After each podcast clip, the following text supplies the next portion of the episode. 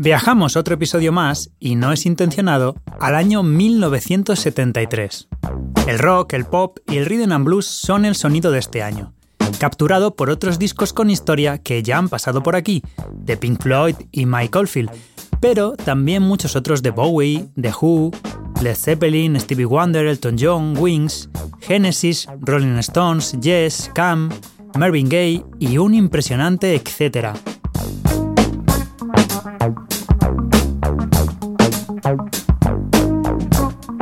¿Quién esperaba que un disco de jazz viniera para plantar cara? Herbie Hancock tenía 33 años en 1973 y para muchos ya lo había sido todo en la música. Niño prodigio del piano, que tocó con la Sinfónica de Chicago con 11 años, que se unió al trompetista Donald Byrd con 21 para firmar después con la discográfica Blue Note y editar una brillante lista de discos, y entre medias formar parte con 23 años de la banda de Miles Davis, casi nada.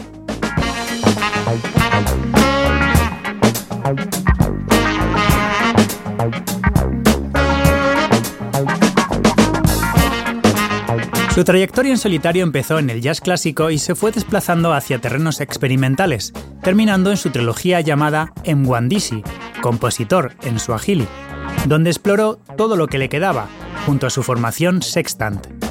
Y entonces, tras descubrir gracias a su bajista el budismo de la rama Nichiren, decidió que las cosas debían ser más sencillas y que su objetivo era, en sus propias palabras, hacer feliz a su público.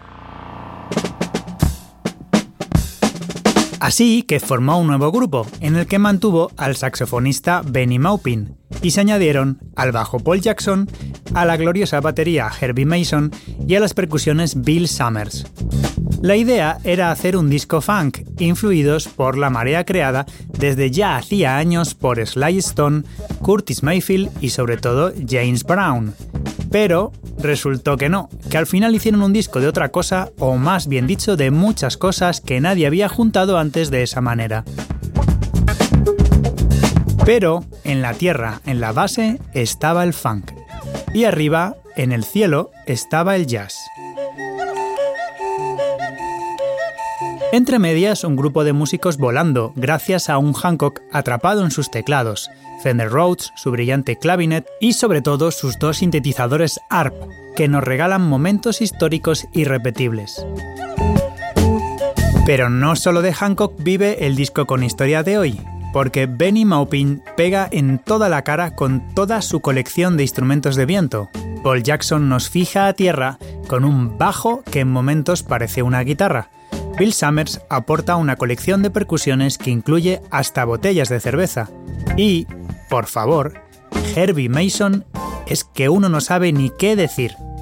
Esa batería, ese tiempo, ese groove, alabadas sean esas baquetas.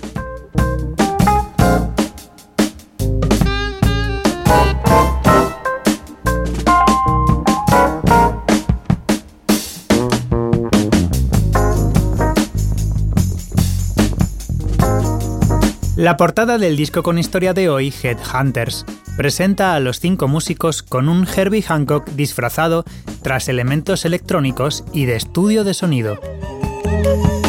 El disco comienza con la apabullante pieza Cameleon, Camaleón, y una línea de bajo sintetizada que se sostiene sirviendo como base, pero no pasa mucho tiempo sin que entre ese groove de batería que parece que casi se sale del compás y que si no te hace mover el pie o la cabeza es que no estás vivo.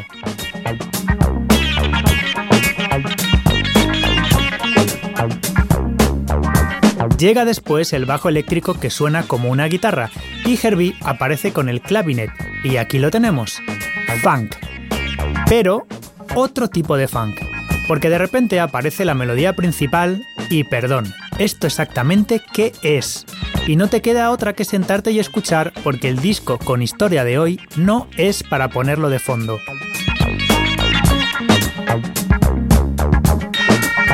El primer tema de Headhunters dura 15 minutos. y contiene solos de Hancock alucinantes, pero desde luego de lo más sorprendente es lo que sucede casi en el minuto 7 cuando a Herbie se le atasca el control de pitch bend, que suele ser una palanca o una rueda que está en la parte izquierda de los sintetizadores y que permite subir o bajar el tono. Y el sinte se le quedó fuera de tono, con el control atascado, hasta que no lo volvió a colocar, y así se quedó en la grabación. David Rubinson, coproductor del disco, decía que el jazz fusión significa gente blanca tocando música negra. Pero Herbie declaraba tras el éxito de Headhunters: Sí, tengo una audiencia blanca mucho mayor, pero también estoy teniendo una audiencia negra que nunca había tenido. Por fin he conseguido llegar al público negro con una música con la que se sienten identificados.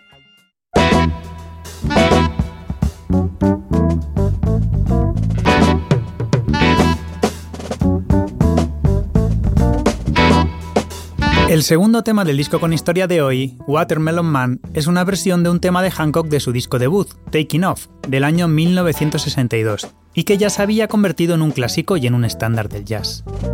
El motivo principal con el que comienza Watermelon Man está tocado soplando en botellas de cerveza afinadas, al que luego se unen multitud de elementos percusivos y tonales con claras influencias africanas.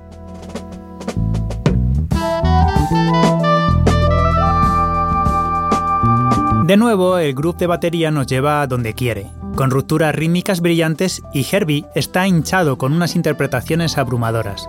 El arreglo del tema es exquisito y termina de nuevo llevándonos a África para enlazar con el siguiente tema, Sly. Dedicado a Sly Stone, fundador de Sly and the Family Stone, grupo creador e impulsor junto con James Brown y con Parliament del funk de finales de los 60 que fue desarrollado en plenitud en los años 70. El tema de 10 minutos comienza presentando una serie de motivos rítmicos absolutamente funk, entre los que intercala desarrollos jazzísticos, para entrar en una improvisación experimental de unos 6 minutos sobre la misma armonía, con solos alternados de saxo y Rhodes, sostenidos por el bajo, la batería y las percusiones que sin dar un respiro mantienen arriba el listón hasta que vuelven a los motivos musicales iniciales. Y por último, Melter, el tema de tiempo más lento y que se acerca más a los anteriores trabajos y sonido de Herbie. El disco con historia de hoy termina con un acorde sorpresivo que invita a la reflexión mientras el bombo sigue marcando el tempo hasta el final.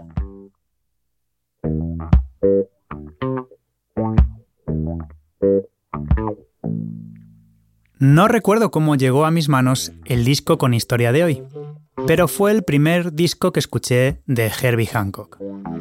Muchas veces el primer disco que escuchas de un músico o un grupo es definitivo para engancharte a su discografía o no. Ahora sé que gracias a eso, casualidad o más bien causalidad, tiempo después tuve el interés de escuchar la conferencia que dio Herbie en 2014 en la Universidad de Harvard, titulada Budismo y Creatividad, y que cambió mi vida.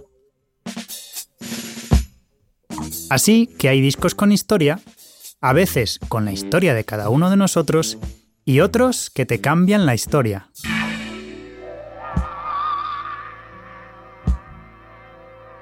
Si te animas a contarme la tuya o quieres saber más, puedes encontrarme en miguellázaro.com y gracias por escucharme.